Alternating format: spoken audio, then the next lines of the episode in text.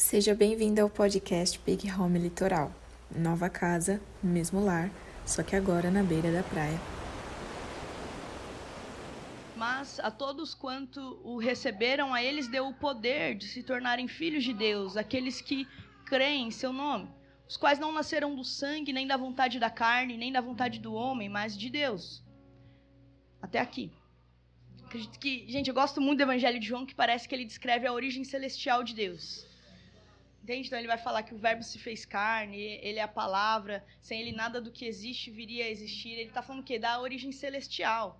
Mateus talvez descreva a origem, é, a, a, ascendência, né? Os pais até chegar em Jesus, mas João ele fala do céu até que o Verbo se fez carne, entende? E aí de repente ele fala assim que todos que o receberam ele deu o poder de se tornarem filhos de Deus, aqueles que creem do seu nome. E aí ele começa a falar aqui e esses que têm o direito, o poder de serem filhos, eles não nasceram da vontade do homem, não nasceram de sangue humano, mas de Deus. E aqui eu acredito que é algo que a gente precisa entender, é que todo homem, quando nasce, ele nasce de, de um homem, amém? A gente nasce com uma natureza caída, a gente nasce de Adão, filhos de Adão. Mas aí, de repente, Jesus, e João descrevendo sobre Jesus, ele fala assim, mas há algo que é, é a transformação dessa natureza, é, alguns homens nasceram de Deus. Ele está falando assim, quando você talvez olhar a sua genealogia, talvez tenha humanidade, mas alguns homens podem olhar para si e falar, mas eu nasci de Deus. Nem da vontade do homem, nem de homem algum, mas de Deus. Gente, o quanto isso é poderoso é quando a nossa origem ela é mudada. É quando aquilo que eu carrego, é quando o meu DNA ele já não tem mais um sangue terreno. Entende? Ele já não tem mais um sangue caído, ele já não tem mais é, um sintoma de Adão. É quando, eu, quando a gente olha para si e fala assim, mas todos que o receberam, ele deu o direito de serem filhos. Todos que creem no seu nome, e esses agora nasceram de Deus. E esse é o princípio do novo nascimento, é, eu nasço de onde? Eu nasço de Deus. O novo nascimento é homens nascendo de Deus. Não da vontade humana, não do, do, do sangue, não da carne de alguém, mas agora diretamente de Deus. Talvez a gente precisa entender a, preciosidade e a grandeza disso, gente. E aí quando João ele fala assim, é, é, a eles ele deu o poder, ou seja, há um direito de ser filho. Ele está falando assim, esse poder não é dunamis, o poder explosivo, esse poder é, é, o, é o direito. Entende? Ele está falando assim, a todos ele deu o direito, a todos que creem no seu nome. Então há um direito de filiação, há um direito de nos tornarmos filhos de Deus. Aí ele fala assim, aqueles que creem no seu nome. E aí, mas primeiro ele fala assim, gente, ó, mas todos quanto o receberam. E esse receber é pegar e agarrar e levar consigo. O que é receber Jesus? Receber Jesus não é eu fazer uma oração. Amém? De Jesus, eu te recebo. Isso talvez seja a exteriorização de um ato interno que precisa acontecer comigo, que é eu pego, eu agarro e eu levo comigo. Isso é o receber. Por isso que talvez a gente vai olhar para a nação, para o nosso país, e, fala assim, e, e, talvez vai olhar e falar assim, ah, tantos por cento são cristãos, e, e aí a gente tem essa, esse diagnóstico de cristianismo, porque ah, eles confessam Jesus, eles dizem que receberam Jesus. Mas o ponto é, eles tomaram Jesus, agarraram e o levaram consigo? Se sim, esses nasceram de novo. Entende? Porque isso é receber. Isso que é receber Jesus, se não agarrá-lo com força e tomar para si? Entende? Falar, Jesus, eu quero levá-lo comigo. É isso que é, essa é a raiz dessa palavra receberam. Receberam não é eu te recebo, seja bem-vindo. É eu te agarro e eu levo comigo. Onde a minha vida for, que haja a sua vida. Entende? É que não haja mais eu, mas Cristo em nós, agora resplandecendo para o mundo. E é disso que João está falando. Ele está falando assim, gente, é um novo nascimento, é um direito de ser filho, mas esse direito é só para aqueles que conseguem agarrar Jesus e levá-lo consigo. É só para aqueles que conseguem de fato recebê-lo. É só para aqueles que conseguem de fato é, pegá-lo à força, sabe? Tomar e segurar para sempre. E isso é receber. Crer no nome de Jesus não é simplesmente creio em Jesus, eu creio em toda a história que há no nome de Jesus, em todo o poder que há no nome de Jesus. Eu creio. Gente, o nome, principalmente antigamente, ele dizia sobre quem a pessoa é. Dizia sobre origem, dizia sobre destino, dizia sobre propósito, dizia sobre a honra que tinha. Então, crer no nome de Jesus é crer na pessoa que ele é, entende? É crer que um menino nasceu, é esse, esse menino era um Deus que se fez carne, de, de repente ele habitou entre nós. Isso é crer no nome de Jesus. E de repente ele se entregou à morte, foi crucificado, ressuscitou, ascendeu aos céus, voltará. Isso é crer em Jesus. É quando eu creio na obra da cruz em mim. E que tipo de fé que eu preciso ter nisso? É a fé operosa. É a, por isso que Tiago ele fala isso, que a fé sem obras é morta. Tá falando assim, não adianta. Gente, isso é muito doido, que é. Esse é o problema do país, amém? Que é, todos dizem crer em Jesus. Mas quando a gente vai provar da vida, não parece que crê. Entende? Por quê? Porque a gente professa uma fé morta, que é a fé sem obras, que Tiago descreve. Mas o que João está falando é todos aqueles que creem em seu nome. E essa fé agora ela é operosa, ela começa a gerar frutos de uma nova vida. Ela, ela começa a gerar frutos agora daqueles que é, têm em si, dentro de si, o poder da cruz sendo operado, entende? Que estão provando de fato de quem Deus é. É quando eu não preciso perguntar de em, em, qual a sua fé ou a sua fé de qual Deus. Eu provo da sua vida e eu conheço. Ah, pelas suas obras sei que tem fé em Jesus. Pelo fruto da sua vida sei que serve esse Deus. Entenderam? Essa é a fé que João está falando. E, essa é, e essas pessoas têm agora o direito de serem chamados filhos de Deus. Por quê? Porque participaram de uma nova natureza, participaram de um novo nascimento. De onde? De Deus. É quando o homem passa a nascer de Deus. Gente, isso é quase que um absurdo. Entende? É homem, carne, nascendo de Deus. Mas isso é isso é obra da cruz sendo operada, entende? Isso é poder da cruz, isso é poder de, de Jesus sendo expresso em nós, amém? Então, a novo nascimento é minha origem saindo de Adão e passando a ser Deus. É quando o sangue que corre em mim ou, ou, ou a genética, o DNA, não é mais de um lugar caído, mas um lugar celestial. Esse é o princípio dos homens que nasceram de novo. É quando eles olham para si, olham para a terra e falam: Não sou daqui. Embora esteja na terra, não pertenço a esse mundo. Esse mundo parece que esse mundo e eu a gente tem um, uma genética, um DNA diferente. Parece que não se encaixa. Entende? É Jesus olhando para a terra e falando assim: Estou no mundo, mas não sou do mundo. O que, que é isso? Um homem celestial.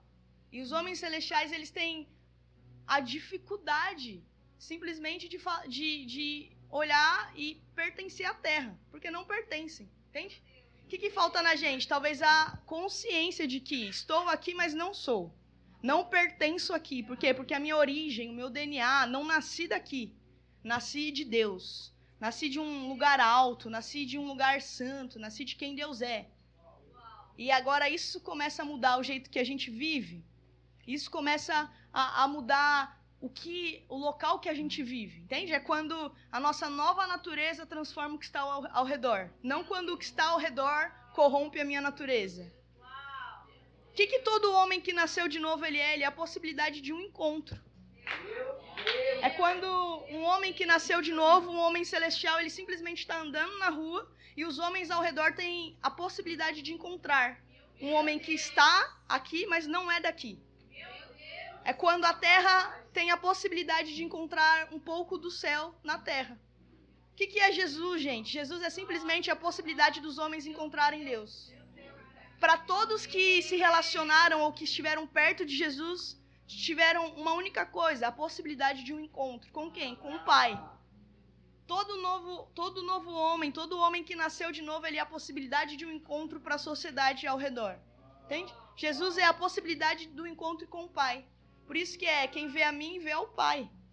Por isso que Jesus ele está apontando o Pai, está falando assim, não, gente, vocês precisam entender que eu não sou daqui, embora esteja, mas eu sou a você a possibilidade de um encontro. A maior acusação que os homens têm contra Jesus é: você é filho de Deus. É quando ele se declara filho de Deus.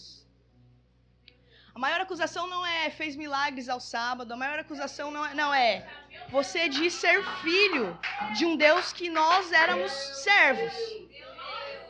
Porque esses homens eles não negavam a existência de Yahvé.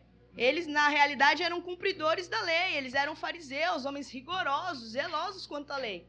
Mas o problema é que de repente um homem muda o tom da relação. Tá falando assim: sei que todos vocês dizem se relacionar com Yahvé, mas eu me relaciono de um modo diferente. Vocês se dizem servos, eu me digo filho.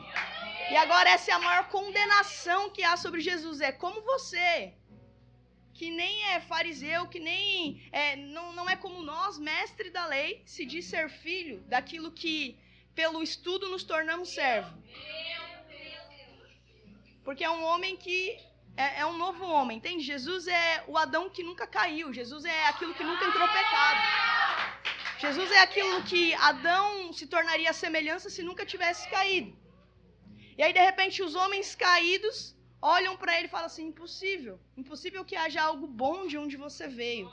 Impossível que a terra de Nazaré, impossível que esse homem da Galiléia, impossível que ele, filho de José e Maria, seja filho de Deus. O que, que os homens estão falando? É impossível que a terra tenha produzido um homem que é filho de Deus. Mas o que Jesus está falando é: não, a terra não produziu. Quem produziu foi o Pai. Eu vim do Pai e vou para Ele. Entende? Porque o que mais intriga os homens é como que a terra produziria um homem que é filho de Deus? O que mais intriga os homens é como você diz que nasceu de Deus. O que mais intriga os homens é como você pode declarar isso sobre si mesmo, se anos e anos o máximo que a gente consegue é ser servo. E aí o que Jesus está falando é, porque o que mudou foi a minha origem. Eu não nasci daqui. E aí o que Jesus possibilita é simplesmente que a gente não nasça daqui. Entende? É simplesmente que a nossa origem mude. É simplesmente que a gente saia da, de homens feitos pela terra e passe a ser homens gerados pelo céu. Homens que nasceram de novo. Homens que não nasceram da vontade do sangue, que não nasceram da vontade do homem, mas da vontade de Deus. E essa era a maior acusação contra Jesus: é você nasceu de Deus? Você é filho de Deus? Porque se nasceu de Deus, tem o direito de ser filho. E aí é exatamente isso que Jesus está falando: é sim, eu nasci de Deus. A minha origem não é terrena, não foi a terra que me produziu. Foi os céus, foi o Pai. Entende? Isso são homens que nasceram de novo, homens que têm a possibilidade de serem chamados filhos de Deus. Quem? Os que receberam, os que o agarraram, os que tomaram para si e os que creem no seu nome, os que têm uma fé operosa que produz frutos. Esses têm o direito de serem chamados filhos de Deus. É, tá entendendo, gente? E essa é é que talvez a gente não entenda o poder do filho. Talvez a gente não entenda o poder de uma paternidade. Tava conversando um, um tempo atrás com o Jeff que é, eu acho que talvez a próxima geração a gente vai provar um pouco do poder de uma paternidade. Acho que talvez 90% de nós tenha tido paternidades bem frágeis ou falhas. Mas parece que conforme a gente vai amadurecendo, a gente vai amadurecendo como pais também, embora a gente vai errar. E aí parece que o que os filhos vão gerando ou vão crescendo, parece que já é uma coisa tão diferente. Porque o que é isso? É o poder da paternidade. É o poder simplesmente do Petro ser filho. É o direito que o Petros tem simplesmente porque é filho. Entende? O Petros pode brincar na casa, pode comer, pode. Por quê? Porque ele é filho. Isso é o direito do filho. É quando ele acessa os lugares mais íntimos do pai. Entende? Que, quais, quais são os nossos direitos? Nós temos simplesmente o direito de sermos chamados filhos de Deus. Só que esse direito, embora seja simplesmente o direito de ser filho, ele carrega profundezas, ele carrega segredos. Ele é simplesmente o, filho que pode acessar intimidade. E aí agora homem acessa a intimidade de Deus. Simplesmente porque nasceu de novo, não foi gerado pela vontade humana, não foi gerado por homem, mas por Deus. Amém? Vamos lá para João 3.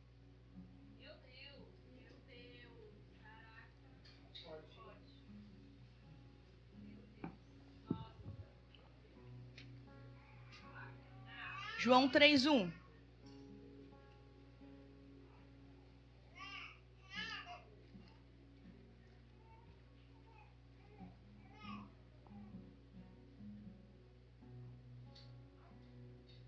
João 3:1 fala assim: Havia entre os fariseus um homem chamado Nicodemos, governante dos judeus.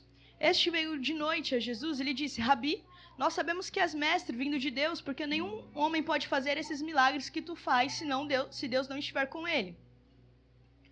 Respondeu-lhe Jesus, dizendo: Na verdade, na verdade eu te digo: se um homem não nascer de novo, não pode ver o reino de Deus.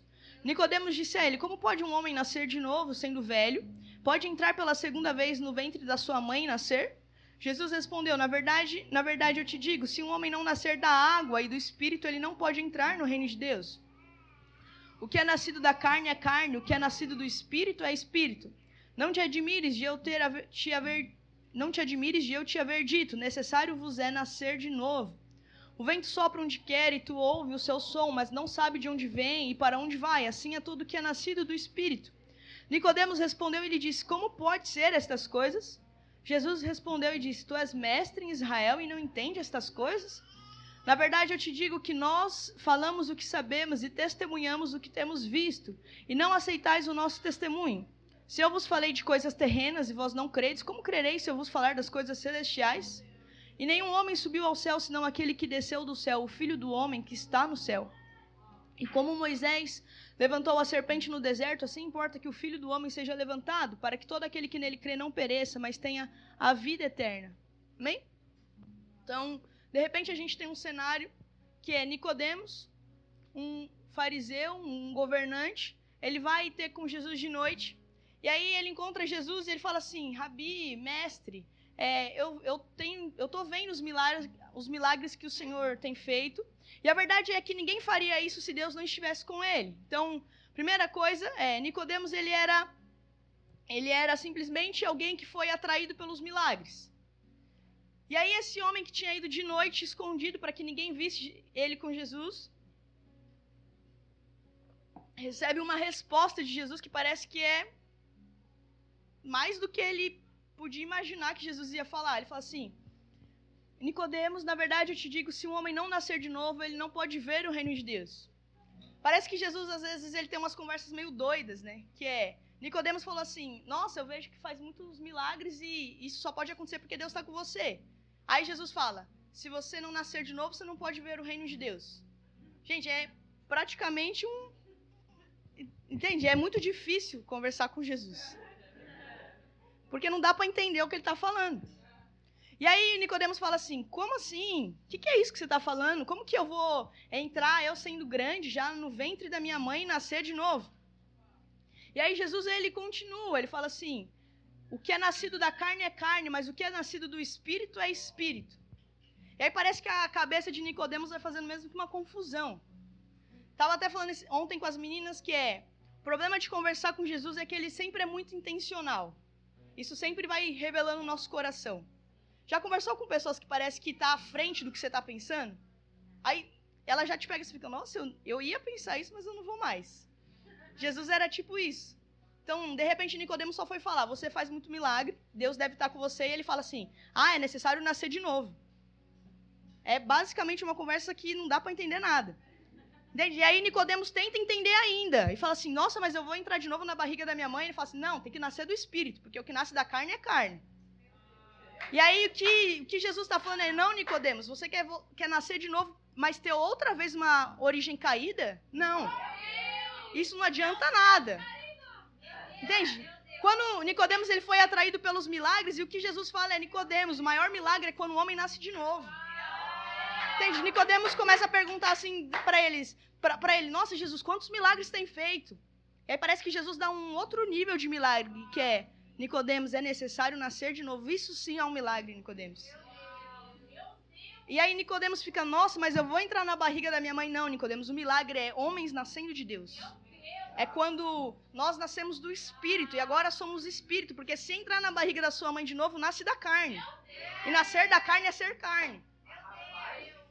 E aí Nicodemos, que era um mestre em Israel, Jesus olha para ele e fala assim: "Você não está entendendo nada? Você que é mestre em Israel?"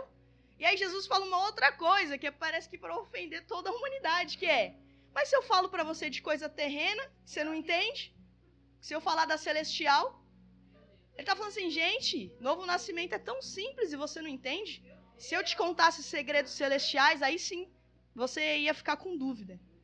Jesus fala assim: ah, Nicodemos, nascer de novo, nascer do Espírito, não estou falando de coisas celestiais. Estou falando de coisas que é dado aos homens da terra. Porque anjos não nascem de novo. Estou falando de coisas que para mim são terrenas. que para mim cabe a terra. Mas se eu te contasse das celestiais, Nicodemos. E aqui há um grande ponto, que é Nicodemos, mestre da lei. Simplesmente para provar que nem todos que sabem muito a respeito dele nasceram dele.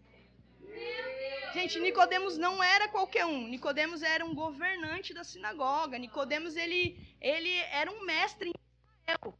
Tá falando assim, Nicodemos um mestre de uma nação. Qual a relevância de Nicodemos? Um, uma nação inteira, um mestre. Não era, entendeu? Não era o mestre da igreja local, é o mestre de Israel. É o homem que pensar influenciar a nação toda. Aí Jesus está falando assim, Nicodemos, não é pelo muito saber, não é pelo muito estudar a respeito, mas é pelo, pelo, pela relação, é pelo nascer de novo. Talvez é, a gente tenha simplesmente colocado é, coisas que eu preciso fazer para nascer de novo. Só que o que Jesus está falando não é nasce do Espírito, esse é Espírito, entende? Esse é alguém que veio de mim. E o que eu preciso fazer não há nada que o homem possa fazer para nascer de novo. Porque isso é obra de Deus no homem. E aí, Nicodemos, com todas as coisas que tinha feito, com todos os ensinos, com todos os, os seus anos de estudo, simplesmente vê como um homem que não tem nada. Sabe quando você olha para si e fala assim: Meu Deus, tudo que eu fiz é nada, se comparado à grandeza do conhecimento de Deus. Porque dá para, de fato, gente, viver anos e anos na igreja sem nunca ter nascido de novo. O que Jesus está falando é simplesmente isso, que é Nicodemos, você é mestre numa nação, mas nunca nasceu de novo. Mas não entende do que eu estou falando. A gente parece que a nossa linguagem ela é diferente. Eu falo do que é do alto, você está preso nas coisas da terra. Tá entendendo? Porque não é sobre o tempo que eu tenho de igreja, mas sobre a relação que eu tenho. E aí, uma, uma coisa que a gente precisa entender, gente, que é muito poderoso, que muda as nossas vidas, que é. Às vezes a gente olha e fala assim, nossa, mas eu comecei a me relacionar com Jesus faz, sei lá, um ano. Até eu crescer, meu Deus, vai precisar de mais 5, 6, 10 anos. Só que a verdade é que se eu for intencional, eu começo a remir tempos. Porque tem gente que talvez há 10 anos, 20, 30 esteja na igreja, mas nunca o conheceu. Entende? Porque o tempo, o nosso cronos, ele já não indica mais a, o meu nível de relação, mas a intencionalidade que eu tenho na comunhão. Isso daqui é poderoso. Entende? Por como que. É, para mim é muito doido, mas como que em três anos e meio Jesus gerou homens tão fiéis? Né? Eu sei que eles o negaram, mas o evangelho chegou a nós porque esses homens, depois que Jesus é, apareceu para eles, depois de ressurreto, eles simplesmente decidiram continuar. Porque Jesus ele simplesmente era intencional em toda a conversa. Entende? Então, talvez aquilo que fosse só três anos e meio andando com Jesus, é, talvez os, os, discípulos olhassem para si e falassem, mas parece que a gente nunca nem fez outra coisa. Não sei se você já participou de lugares assim, que você olha e fala assim, nossa, eu tô aqui um dia parece que eu tô aqui há anos. Se não tiver intencionalidade, isso não acontece. Entende? Então, o que eu preciso? Eu preciso simplesmente ser intencional na comunhão com Deus. Eu preciso simplesmente ser intencional na, na comunhão com os irmãos. Porque isso faz com que eu amadureça, entende? Isso faz com que é, eu nasci de novo, isso faz com que eu, eu entenda agora as coisas que são de Deus. Isso faz com que agora a minha nova natureza ela seja desperta, ela venha para fora. Tá entendendo?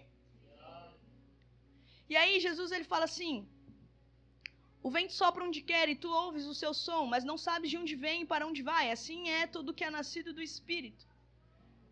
E aí Jesus descreve como são os que nasceram do Espírito. E aí ele descreve falando: o vento sopra para onde quer e a gente não sabe de onde vem, a gente não sabe para onde vai. Isso é os homens que nasceram do Espírito.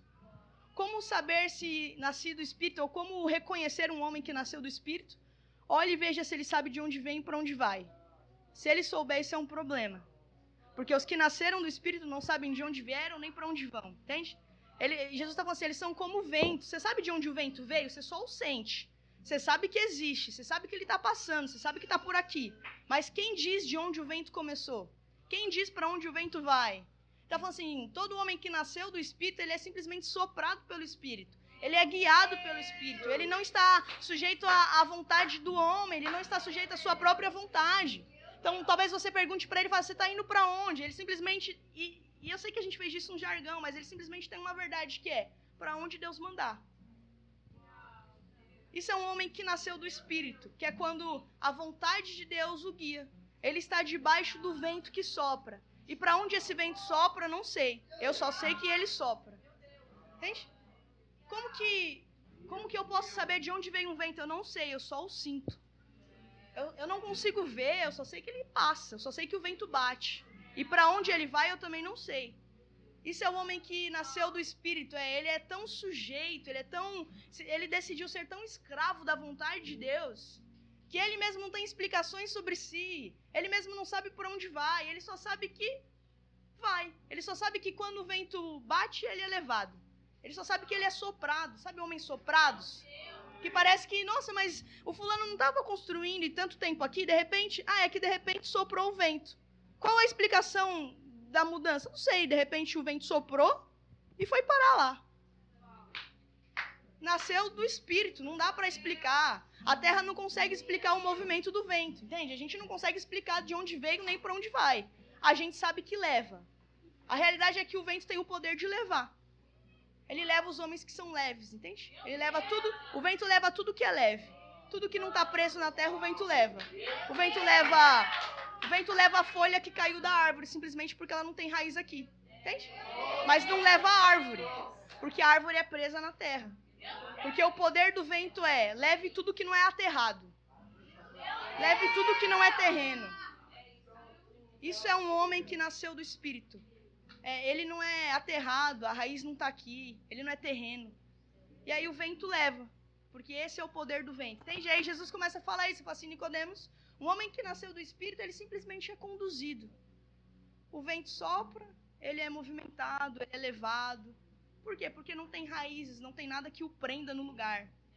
Um homem que não é arraizado na terra, mas vive à vontade do vento, vive submisso à vontade do Pai. Isso é um homem que nasceu de novo. Vamos lá para Mateus 3.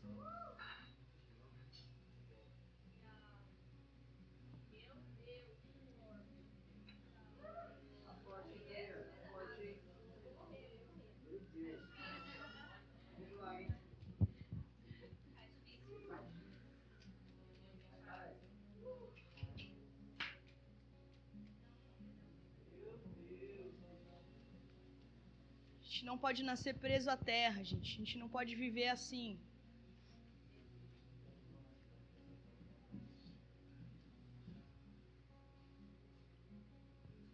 Mateus 3:7 fala assim: Mas ele vendo muito do, ele João Batista, ele vendo muito dos fariseus e dos saduceus que vinham ao seu batismo, disse-lhes: Ó geração de víboras, quem vos advertiu para fugir da ira vindoura?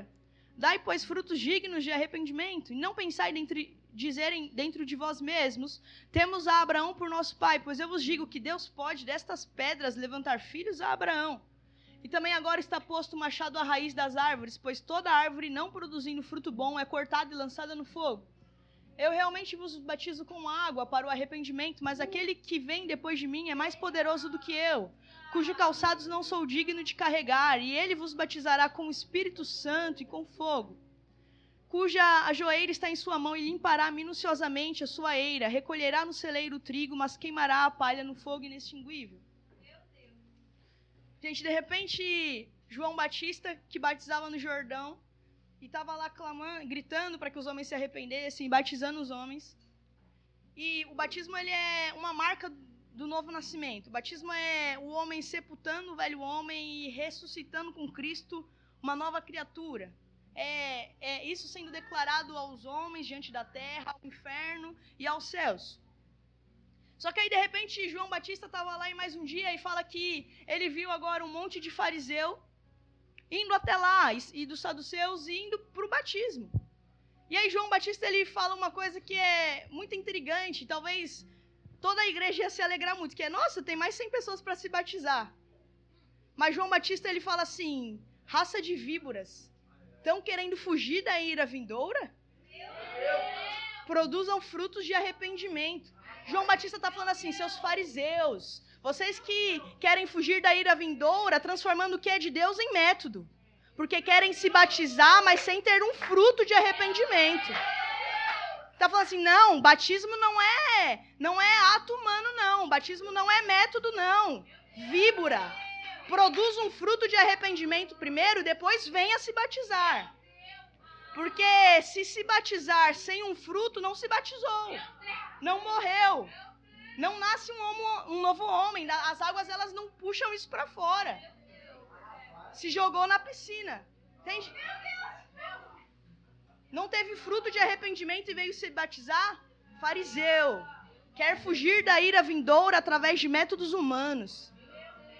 Quer fugir da ira vindoura através da aparência.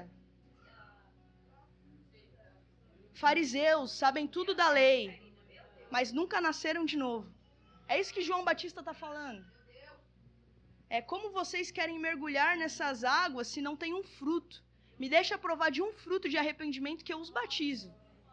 Me deixa selar esse fruto de arrependimento nas águas para que isso seja uma verdade. Para que o batismo aqui não seja um ritual, mas seja a operação de Deus nos homens. Mas para que seja a testificação de homens nascendo de novo.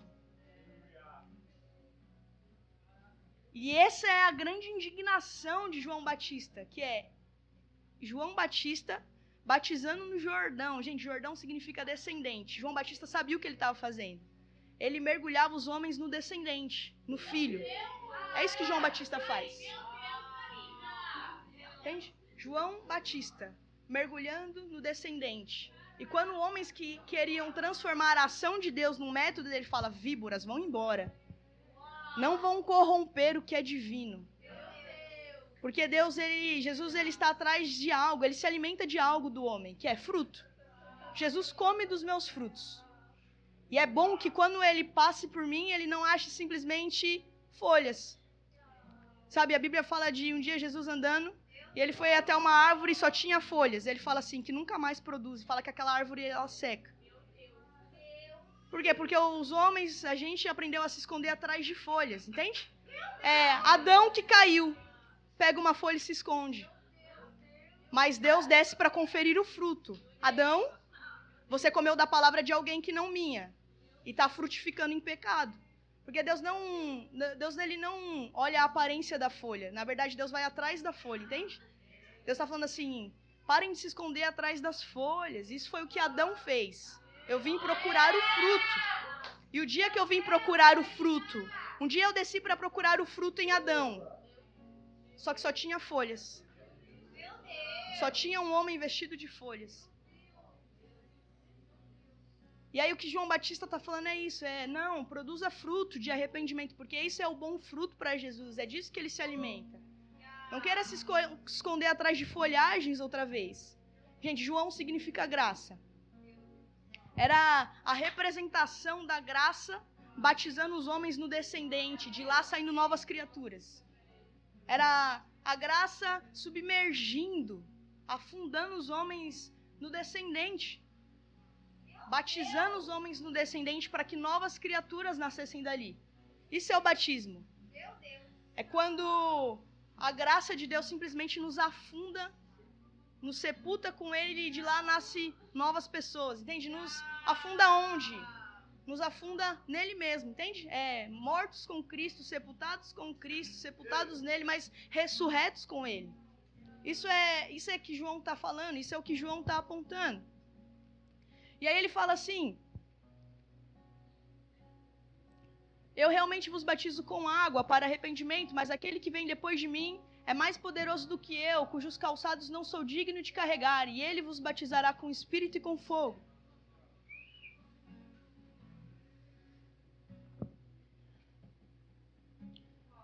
Ele está falando assim, gente, eu estou batizando vocês com água, mas há um. E que esse vocês deveriam estar com grande expectativa, que ele é mais poderoso do que eu. Desse de quem eu estou falando, eu não sou digno nem de tirar as sandálias. E ele vos batizará com espírito e com fogo. Aí ele começa a apontar para um outro tipo de batismo, o batismo do espírito e com fogo. E aí aquilo que que talvez os fariseus queriam, agora eles não estão nem entendendo que tipo de batismo é esse. É, nossa, mas a gente só veio tentar se batizar, mas há um outro batismo que alguém que eu nem sei quem é faz, mas que João sempre aponta. Então a gente tem três tipos de batismo: o com água, que é o sepultamento da velha criatura, agora morta, sepultada com Cristo e ressurreta com Ele, feito por meio da graça, batizados no Jordão.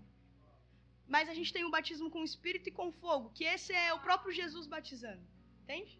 Esse é, não tem um, um ato, não tem, os homens não precisam simplesmente ir para uma piscina ou para um lugar de águas.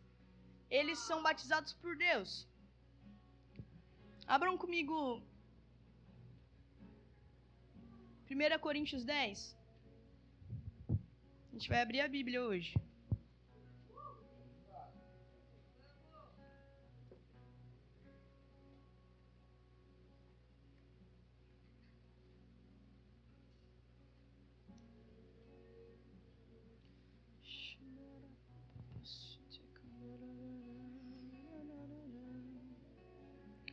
Primeiro Coríntios 10, 1.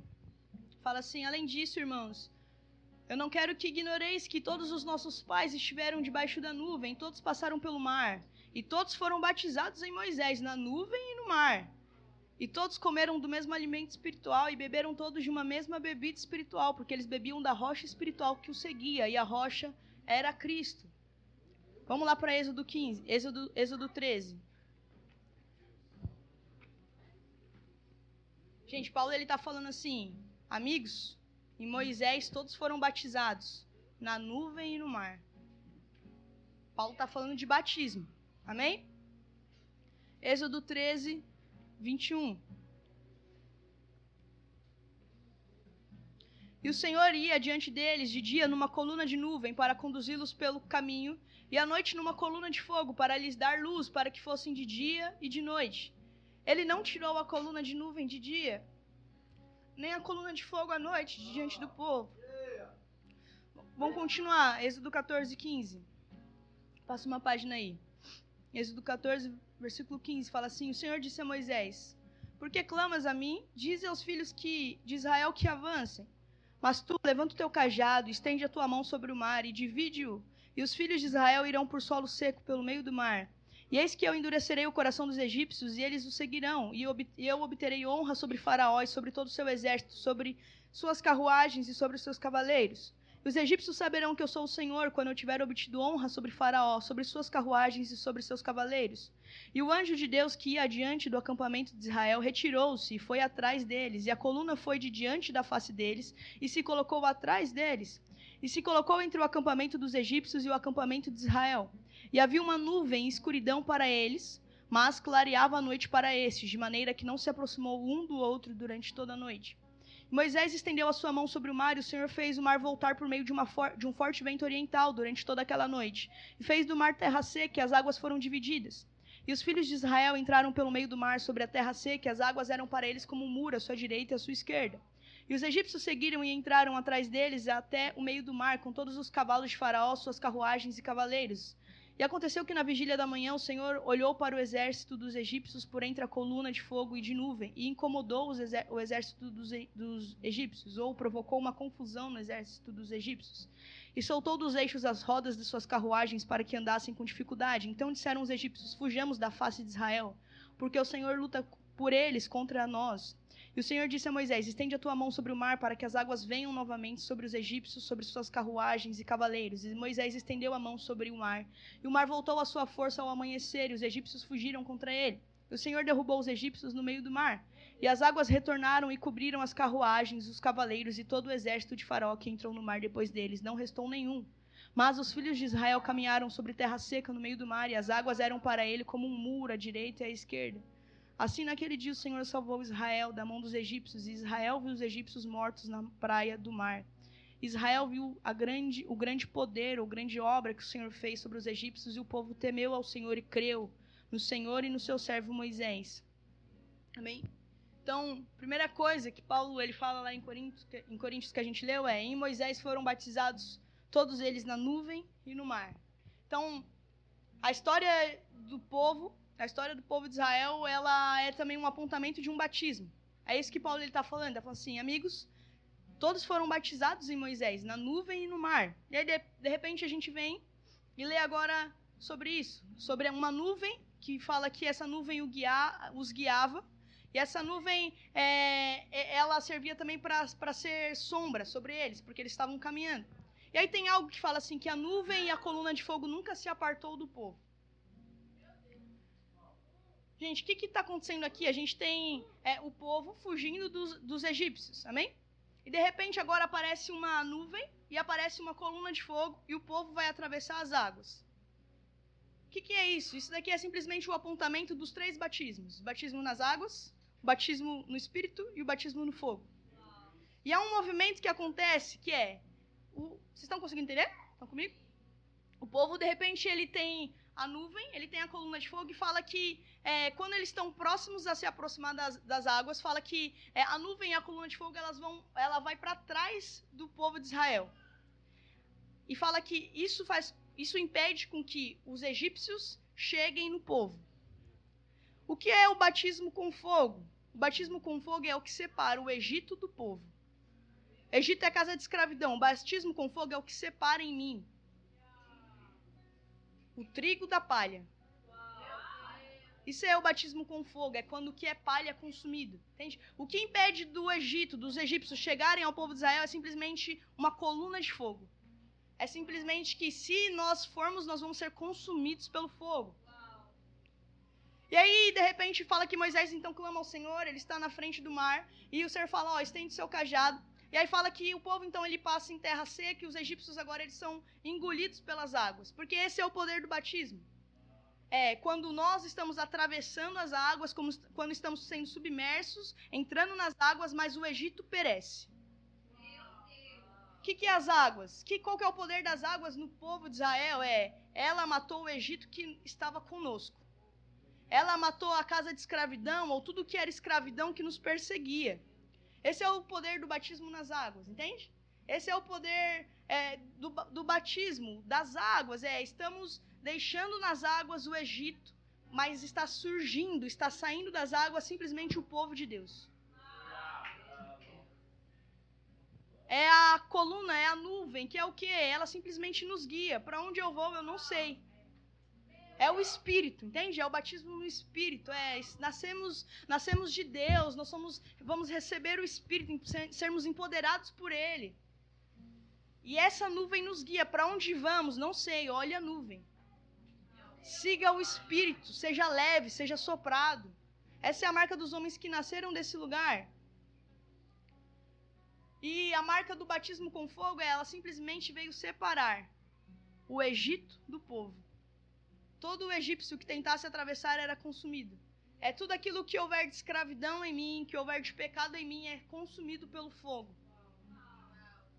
Batismo com fogo, a coluna de fogo que nunca se apartou do povo, que nunca deixou o povo, mas que simplesmente sempre os separavam de outros povos, sempre os separavam do Egito que tentava correr atrás deles. Era simplesmente um povo separado por Deus, que estavam sendo protegidos pelo fogo. Por isso que Paulo fala: em Moisés, todos foram batizados na nuvem e no fogo. Está entendendo que isso daqui é um apontamento para o que Jesus ia, ia vir manifestar sobre batismo depois? Que é o batismo nas águas, enterrando o Egito. O batismo no Espírito, somos guiados, recebemos o Espírito, somos guiados por Ele. E o batismo no fogo, consumindo tudo que houver de escravidão em mim. E aí, um último ponto que a gente precisa entender é que então de repente esse povo ele vai para o deserto caminhar para a terra prometida porque a promessa é que eles herdariam a terra prometida, amém? A nova Canaã. Só que algo que é, de repente esses homens eles perecem no deserto porque eles eram desobedientes, blasfemos, eles é, eram ingratos, murmuradores. E aí fala que quem entra na terra prometida agora é uma nova geração. E qual que é o problema dessa nova geração? É que elas não passaram pelas águas. Amém? O que passou foi os pais. E morreram e pereceram no deserto. Só que aí, quando eles estão para entrar e para na, na Canaã, fala que lá está o quê? O Rio Jordão. O rio onde João Batista batizava. Porque para eu entrar num lugar de herdar, ou seja, quem herda, gente? Quem herda é filho, amém? Só filho herda. Você não herda nada se você não é filho. Você herda de quem você é filho. Então, para eles herdarem a terra, eles precisavam agora atravessar o Jordão de novo. Sabe o Jordão que João Batista batizava, que significa descendente? Eles precisavam atravessar as águas de novo, porque eles não tinham sido batizados. Essa nova geração agora precisava ser batizada, porque isso era o, o, apontamento de que só um filho herda as promessas, só um filho tem parte com Deus. E agora eles são batizados no Jordão. Não batizados no sentido de alguém vai lá e os batiza, mas eles passam as águas de novo, eles passam pelo descendente de novo e entram na terra. Por quê? Porque sem nascer de novo, sem é, mergulhar em quem Deus é, sem ser batizado no descendente, nós não podemos herdar Deus. Nós não somos filhos de Deus. Então todo mundo é filho de Deus? Não. Os que nasceram de Deus são seus filhos. E esses são guiados pelo Espírito, esses são soprados como vento. Esses são homens que não são terrenos, não são aterrados. Entende? Então, gente, e uma outra coisa que é, nós precisamos nascer da água. Jesus vai falar isso para Nicodemos. Precisamos nascer da água e do Espírito. Quando Jesus está é, falando da água, a água ela representa a palavra também. Por isso que em Efésios vai falar aqui, purificando pelo lavar é da água, que é a palavra de Deus. Eu preciso nascer da palavra e do Espírito. Essa palavra é o que me purifica. A palavra de Deus é o que me purifica. Ela é que me limpa, ela é que possibilita que, que eu seja limpa, entende? Eu preciso nascer da palavra, da água e do Espírito. A palavra é que vai nos limpar, entende? O batismo é o que vai selar o nosso novo nascimento. As águas, elas são, são uma expressão divina, entende? De Deus, dos homens nascendo de Deus. Quando nós produzimos frutos de arrependimento. Então, quando nós é, de fato entendemos que não se trata de uma obra terrena, de uma obra humana, mas de uma obra feita por Deus em nós. Amém? Quando Ele está simplesmente mudando a nossa origem, mudando a nossa paternidade. Ele está simplesmente nos posicionando agora como, como filhos de Deus. Amém? Fica em pé.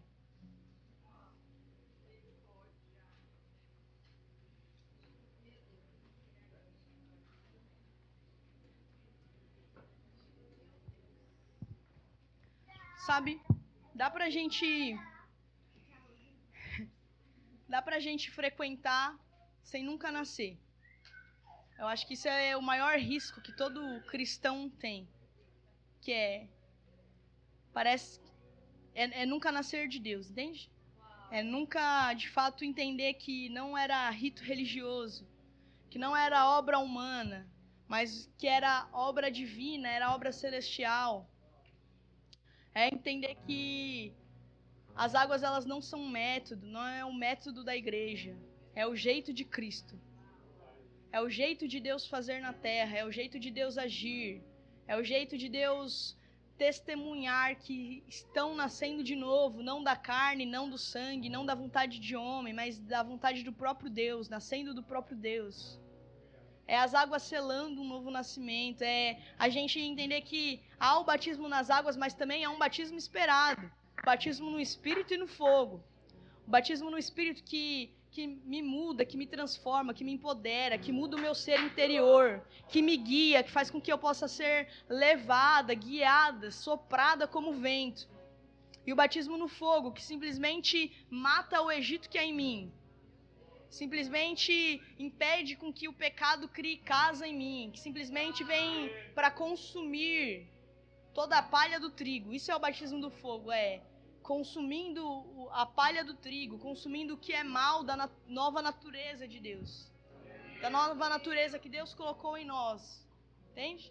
E esse isso é o que Jesus promete, isso é o que João falava é: há um que é bem maior do que eu. Então, se vocês desejam um batismo nas águas, eu tenho algo para dizer que é: aguardem até que aquele que vai vos batizar com espírito e com fogo apareça. Se vocês soubessem é, desse batismo, talvez vocês nem estivessem aqui. É isso que João está falando. Ele está falando assim: isso que eu faço é, é poderoso. Mas não esqueçam de ansiar também pelo homem que batiza com espírito e com fogo. Não esqueçam de ansiar também por esse homem, que desde os tempos antigos apontava para esse batismo, que batizou em Moisés todo o povo na nuvem e no fogo, na nuvem e na água.